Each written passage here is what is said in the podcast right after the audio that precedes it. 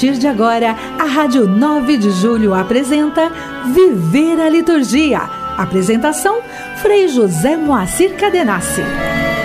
Olá, ouvinte da Rádio 9 de Julho, muito bom estarmos juntos neste cair da tarde do dia do Senhor, quando também intensificamos a nossa fé no mistério de Cristo pela celebração da liturgia. Né? Então, hoje recordamos as inúmeras comunidades que, mundo afora, já celebraram a Eucaristia ou celebraram a Palavra de Deus e os que ainda poderão celebrar até o anoitecer.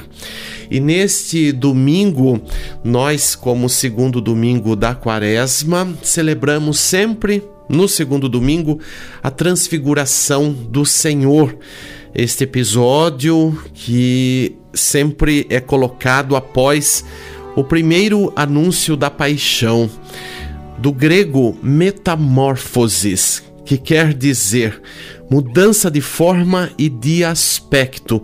Isto estava na cultura grega, né, num, é um termo usado na mitologia grega que indicava né, esta mudança de forma e de aspecto dos que se julgavam capazes como deuses, ou seja, os deuses assim se transformavam.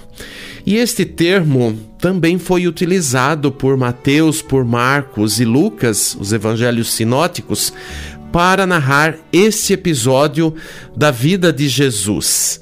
É óbvio que vamos recordar que o evangelho foi escrito na língua grega então também elementos da cultura acabaram entrando, né? não comparando Jesus aos deuses gregos, mas este termo para indicar a questão da transformação visual, porque é isto no primeiro momento que implica transfiguração, então se usou este termo na época adequado e na época também compreendido para os leitores desses evangelistas. Então, nesta dimensão, a transfiguração se dá como o sentido da plenitude de Cristo para indicar o Cristo glorioso, mesmo no âmbito da sua vida terrena. Então, a brancura de sua veste é, reporta-nos a luminosidade da glória a qual pertence o ressuscitado, segundo a narrativa do capítulo 1 do livro do Apocalipse. A nuvem, que também é outro elemento visual que aparece na narrativa, é um elemento da teofania, ou seja, da manifestação de Deus. Né? Então, daí também derivam. É, esta imagem do batismo de Jesus, porque algo similar de nuvem, de voz, aconteceu como teofania. Deus se pronuncia como é, o pai do seu filho e como aquele que também acompanha a missão do filho e confirma esta missão. O Monte Tabor, que também rememora a montanha do Sinai, a montanha da revelação a Moisés, a montanha na qual também subiu o profeta Elias. As tendas que Pedro quer armar evocam a tenda do primeiro testamento como lugar onde Deus habitava no meio do seu povo. Não falar sobre o acontecido é a exortação de Jesus, porque os discípulos ainda não haviam compreendido a relação entre a paixão e a glorificação de Jesus. E por fim, é, a transfiguração não é a repetição do batismo, por mais que tenha elemento similar, como também não é a ressurreição de Cristo antecipada ou deslocada, mas simplesmente para dizer: o Filho do Homem, na sua existência terrena, é o Filho do Homem glorioso, assim como foi reconhecido na sua paixão e ressurreição. Mergulhados na vida de Cristo, exultamos de grande alegria. Liturgia Semanal. No mundo, Sua Páscoa é nossa valia. Hoje, dia 13 de março, estamos celebrando o segundo domingo da quaresma do ciclo C. Amanhã, segunda-feira, liturgia própria da segunda semana da quaresma.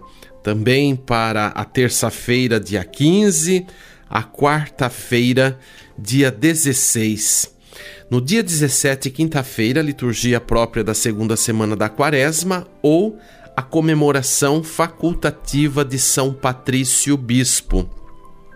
Dia 18, sexta-feira da segunda semana da Quaresma ou a escolha, comemoração facultativa de São Cirilo de Jerusalém, bispo e doutor da Igreja. No entardecer do dia 18, a igreja celebrará as primeiras vésperas solenes de São José, esposo da bem-aventurada Virgem Maria, padroeiro da igreja na tradição católica.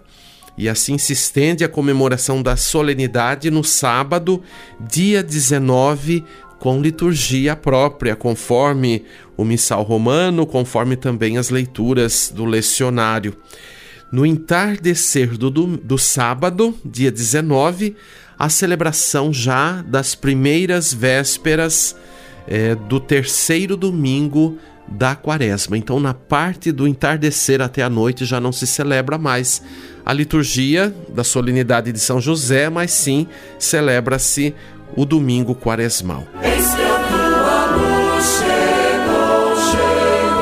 Você está ouvindo Viver a Liturgia com Frei José Moacir Cadenassi.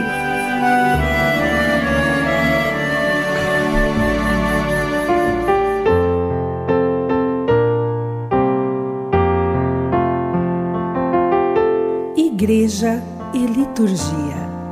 Ao longo dessas semanas de quaresma, vamos aqui continuar também meditando o sentido deste tempo litúrgico.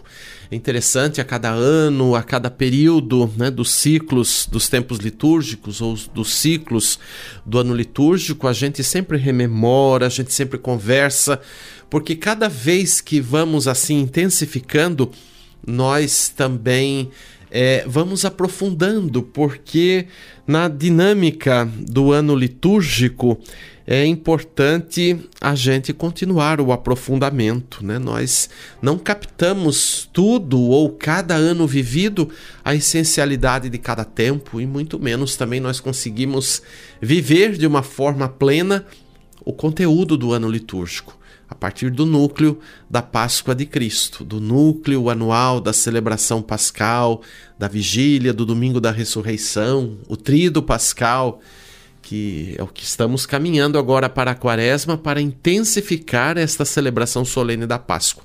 Então, por isso que é tão importante a gente sempre aqui tratar, né, a cada período, recordar porque juntos eu também assim me sinto, vamos aprofundando, vamos tendo mais autonomia na forma celebrativa, vamos crescendo na dimensão mística de relação com o mistério, porque é este que é o intuito. O ano litúrgico não está na, na dimensão de um calendário da igreja simplesmente para ser cumprido, né? vivendo ali por viver, é, vivendo os ritos, porque obrigatoriamente estamos assim é, levados a celebrar. Mas na expressão da cordialidade, nós vamos sim pedagogicamente aprofundando o único mistério. A gente lembra que historicamente, até o século IV, não havia essa concepção de ano litúrgico. Nós tínhamos o núcleo do domingo, já tínhamos também a recordação anual solene da Páscoa do Senhor, isso sim mas não havia esta dimensão é, de tempos como nós temos nos nossos dias, né, desde o século IV, pensando também no caminho progressivo da formação do ano litúrgico. Então, pensando na Quaresma, essa é considerada não só uma preparação para a Páscoa, mas como uma verdadeira e própria iniciação sacramental para ela, um caminho de fé fundado na escuta da palavra de Deus e sobre os sinais sacramentais realizados na Assembleia Litúrgica, que se articula em etapas, ou também podemos chamar de graus de assimilação e de aprofundamento progressivo do mistério celebrado. Na tradição romana, além da Eucaristia, é sacramento pascal por excelência o batismo. Aliás, nós nunca devemos separar né, a dimensão da entrada na vida em Cristo através do batismo e através da Eucaristia.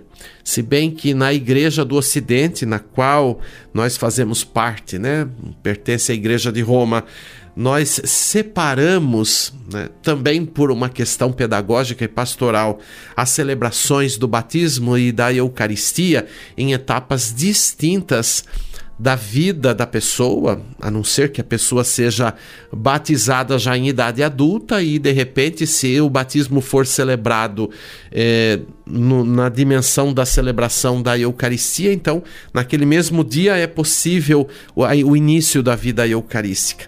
Mas no caso das crianças, as crianças são batizadas e depois, numa idade né, mais à frente, entram no, no caminho catequético de preparação a vida eucarística. Mas nessa unidade sacramental, nós também destacamos o batismo como excelência de sacramento pascal. E assim, todo trido pascal, como todo tempo de Páscoa, tem um caráter especialmente sacramental, eucarístico e batismal, e que tem como ponto culminante elevado a Eucaristia. Assim também a Quaresma tem um caráter claramente sacramental que apresenta como meta não só a Eucaristia Pascal, mas também as promessas batismais renovadas na vigília da Páscoa, né, para os fiéis, então os que foram batizados. Então é isso que recorda a exortação que precede a renovação das promessas batismais na vigília pascal. Preste atenção daí quando você for participar da vigília sobre esta exortação, né? Que diz lá num pequeno trecho dela: por meio do batismo nos tornamos participantes do mistério pascal de Cristo. Fomos sepultados juntos com ele na morte para ressurgir com ele para a vida nova. Agora, no fim do caminho penitencial da Quaresma, renovamos as promessas do nosso batismo. Olha, isso é muito forte, viu? É muito intenso e a gente assim deve realmente se render é, não só aos encantos, mas à potencialidade desse momento ritual que nós podemos celebrar na vigília pascal ou se alguém não tiver a possibilidade de participar, né, porque trabalha ou porque está impossibilitado por devidas causas a não ir, mas na noite de Páscoa pode também, no seu silêncio, é, na sua intimidade ou, ou onde estiver, fazer uma memória, recordar num tom de gratidão a Deus, num tom é, de comunhão com toda a igreja que renova nessa noite é, a sua vida batismal, as promessas do batismo. Então nós precisamos disso. Às vezes a gente pode perguntar: nossa, mas é necessário? A gente já foi batizado? Já me fizeram essa pergunta. Mas a gente, quando renova, não é no sentido de que é, não valeu o batismo ou o batismo foi fraco, nada disso. O batismo é potencial por si e sempre digo, eu faço isso até nas celebrações batismais com as crianças, com as famílias, não? Digo assim, olha, o batismo é um só. Nós vivemos esta ritualidade, embora as pessoas às vezes, num determinado momento da vida, acabam optando por um outro segmento religioso, mesmo como cristão e assim por diante, daí vão de novo, fazem rito e dizem que aquela hora é a hora do batismo. Então a gente esclarece, o batismo é um só e nós acreditamos firmemente né, na, na graça das águas, na graça da unção, das unções batismais, né? na unção eh, dos catecúmenos e depois na unção é, com o óleo do crisma. Então, todos esses sinais são para nós eternos, né? então nos marcam. Até é uma coisa que me faz aqui lembrar, não? Nós temos o costume todos os dias praticamente de, de traçar em nosso corpo o sinal da cruz seja por participar de uma liturgia, mas seja também na oração pessoal. Né? Eu, algumas vezes do dia, tenho o costume de, na minha oração, na minha prece, além de participar da liturgia, de fazer o sinal da cruz.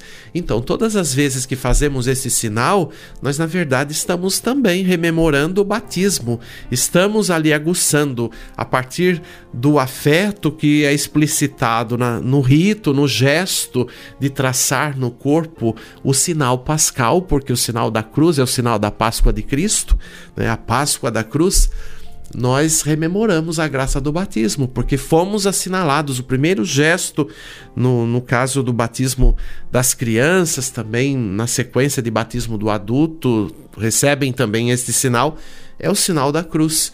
Então, é o princípio, não, da consciência, porque quando ritualmente fazemos, e aí o valor do rito, né? Porque o rito tem toda uma relação com é, a nossa memória, a nossa inteligência, é, o nosso afeto, né? A nossa interioridade. Quer dizer, todos os nossos sentidos estão ali numa convergência, numa unidade quando a gente ritualmente expressa a fé. E marcar o corpo com a cruz, com o sinal da cruz, é rememorar que nós estamos mergulhados e somos redivivos pelo mistério pascal de Cristo. Então já percebeu isto? E se você não percebeu, fica aí uma indicação. Faça num momento aí seu de oração pessoal ou de recolhimento, faça o sinal da cruz de uma maneira até mais é, compassada, sentindo cada ponto que toca do seu corpo, a fronte, a dimensão é, do peito ou a extensão do, do peito até o umbigo, o toque nos ombros, o que isto te faz sentir, o que isto te faz rememorar? É óbvio que não é nada mágico, não tem nada de, de extraordinário nisso, mas na dimensão de reconhecer né, o mistério pascal de Cristo, de associar este gesto com todo o caminho da fé que a gente tem feito, recordar as nossas primeiras catequeses. Olha quanta coisa dá para a gente rememorar. Então, de repente eu fico pensando nos dias de hoje, onde muita gente às vezes fica tão às vezes é, focada ou quem sabe até desfocada, fazendo mil gestos, fazendo mil ritos. Hoje a gente percebe que muita gente que principalmente está inserida em certos movimentos, em certas, em certos grupos, tem certos orientadores, acabam tendo às vezes um algum tipo de atitude que ultrapassa um pouco não aquilo que é convencional. Né? Então, é, faça com mais propriedade. O que importa não é quantidade, não é a sequência de, de mil gestos, de mil ritos, de mil coisas que você faz. Né? Eu vejo às vezes até que numa assembleia litúrgica as pessoas também acabam fazendo além do que está prescrito na liturgia, ou às vezes nem fazem aquilo que está na liturgia, mas preferem seguir o seu roteiro porque alguém orientou, alguém de fora, alguém que é líder, alguém que escreveu alguma coisa, né, e a pessoa inculcou aquilo como uma forma correta de participar da liturgia, nesse tempo também que a gente sabe, né, não só sabe, mas sente, percebe isso, que muita gente protesta contra a, a reforma litúrgica do Concílio Vaticano II, como se isso fosse algo abominável, e aí precisam revisitar vários escritos e pensamentos do Papa Bento XVI, que é um que alguns até valorizam em relação até o nosso atual Papa, leiam mais Bento XVI e percebam o quanto ele, ele elogia, o quanto ele qualifica o Concílio Vaticano II, né? E mesmo a reforma litúrgica. Então é preciso que a gente estude mais, que a gente pesquise mais e não seja só aí uma bandeira agitada como um sinal que pode conclamar as pessoas para dizer o que é certo e o que é errado, né? Mas ter noção daquilo que a gente faz. Aliás, isso é o princípio também da, da liturgia renovada do Concílio Vaticano II. Devemos celebrar de forma afetiva, mas de forma também consciente, é tão expresso isso mais de uma vez na Constituição Sacrosantum Concilium, então, ter noção do que estamos fazendo, né? não só uma noção enquanto a ordem ritual, mas o que o rito significa. Muitas vezes o que está faltando para essas pessoas, inclusive, é verdadeiro aprofundamento, né? se julgam tão sábias, se julgam tão formadas aqui e acolá, mas desvalorizam muitas vezes completamente o magistério da igreja, né? E não acompanham realmente é, o momento que a igreja vive. Então temos que recordar também o que o concílio fala, que o que é imutável é o mistério. Ele que não muda. E é esse mistério que nós devemos cada vez mais ter relação. E o mistério se revela na dimensão contemporânea, na dimensão do tempo, no segmento da história. Né? O mistério é, tem esta vitalidade, tem esta propriedade, tem esta força, tem esta soberania. Então, como que nós estamos nos relacionando? Então, a liturgia como sempre digo aqui, não é um mero cumprir de coisas, de preceitos do que é certo, do que é errado, mas a liturgia tem uma dinâmica, tem uma pedagogia que nos atinge profundamente na forma ritual como foi elaborada, ou mesmo como foi reformada. Né? Não tem nenhum equívoco, não tem nenhum erro nisso. O que nós precisamos é estudar mais, é ter mais noção do que nós usamos como elementos celebrativos para a gente não ficar aí só nessa coisa reduzida do certo, do errado, do que Deus quer, do que Deus não quer, né? Mas quem sabe decifrar o que Deus quer? Nós precisamos, inclusive, não perder de vista Deus que, é, por meio da palavra, do, dos registros que nós temos teológicos considerados a palavra de Deus, também nos oriente. Né? Muitas vezes não se tem nem referência da palavra, mas se tem muito mais orientações alheias a tudo isso e a própria tradição da igreja, né? Para a gente pensar. Então, uma quaresma também nos pede este tom de conversão, esse tom de envolvimento porque nós somos, na graça de Deus, cristãos, católicos, apostólicos, romanos, não podemos esquecer disso, né? E com, com certeza respeito às outras dimensões de culto, de credo, porque isso também cabe na dimensão de um diálogo ecumênico e também de um diálogo interreligioso, coisas que nós precisamos também pensar e refletir neste tempo quaresmal, ok? Prosseguimos então ao longo desse caminho quaresmal, juntos aprofundando e intensificando a nosso seguimento a Cristo Jesus. Canto litúrgico. E vamos ouvir um canto próprio para este domingo que pode ser entoado durante a distribuição da Sagrada Comunhão. Então, é um canto de comunhão que está focado na, na dimensão é, do Evangelho de hoje, então intitulado Da Nuvem Fez-se Ouvir a Voz. A letra de minha autoria, baseada então nestes três textos sinóticos, Mateus, Marcos e Lucas, e a música do padre José Weber.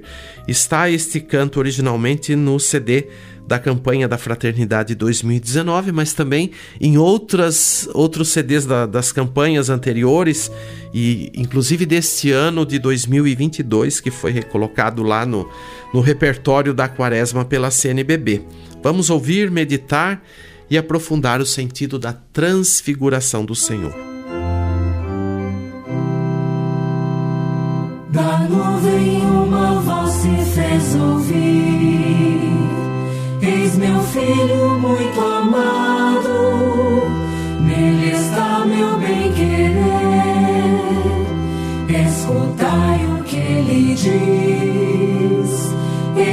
Filho muito amado, nele está meu bem-querer. Escutai o que ele diz. Sinal de plena vida na transfiguração. O Cristo anuncia feliz ressurreição. Da nuvem uma voz se fez ouvir. Eis meu filho muito amado, nele está meu bem-querer. Escutai o que ele diz meu filho muito amado, nele está meu bem-querer. Escutai o que ele diz. Sol da liberdade brilhou na escuridão. A luz dissipa o medo e vence a opressão. Da nuvem uma voz se fez ouvir.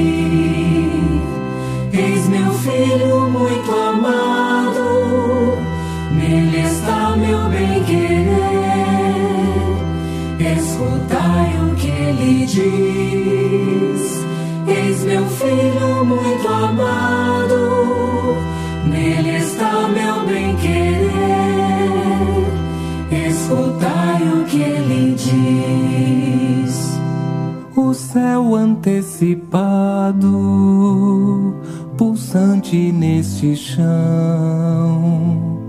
é o reino que se mostra na transfiguração. Da nuvem uma voz se fez ouvir.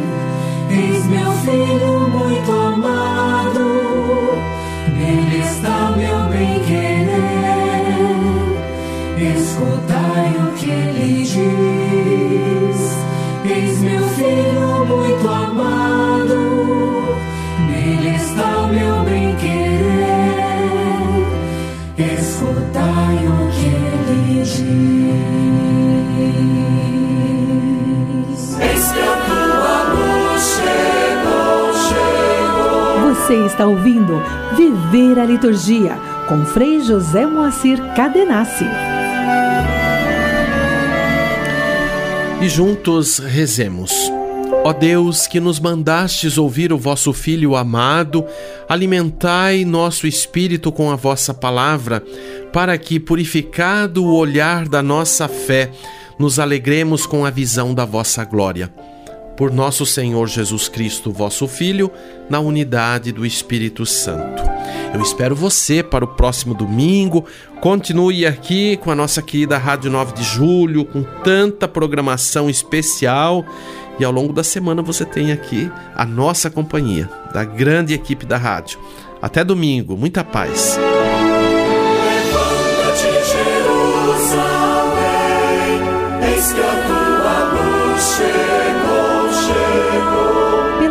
Rádio 9 de Julho Católica, você acompanhou o programa Viver a Liturgia com Frei José Moacir Cadenassi.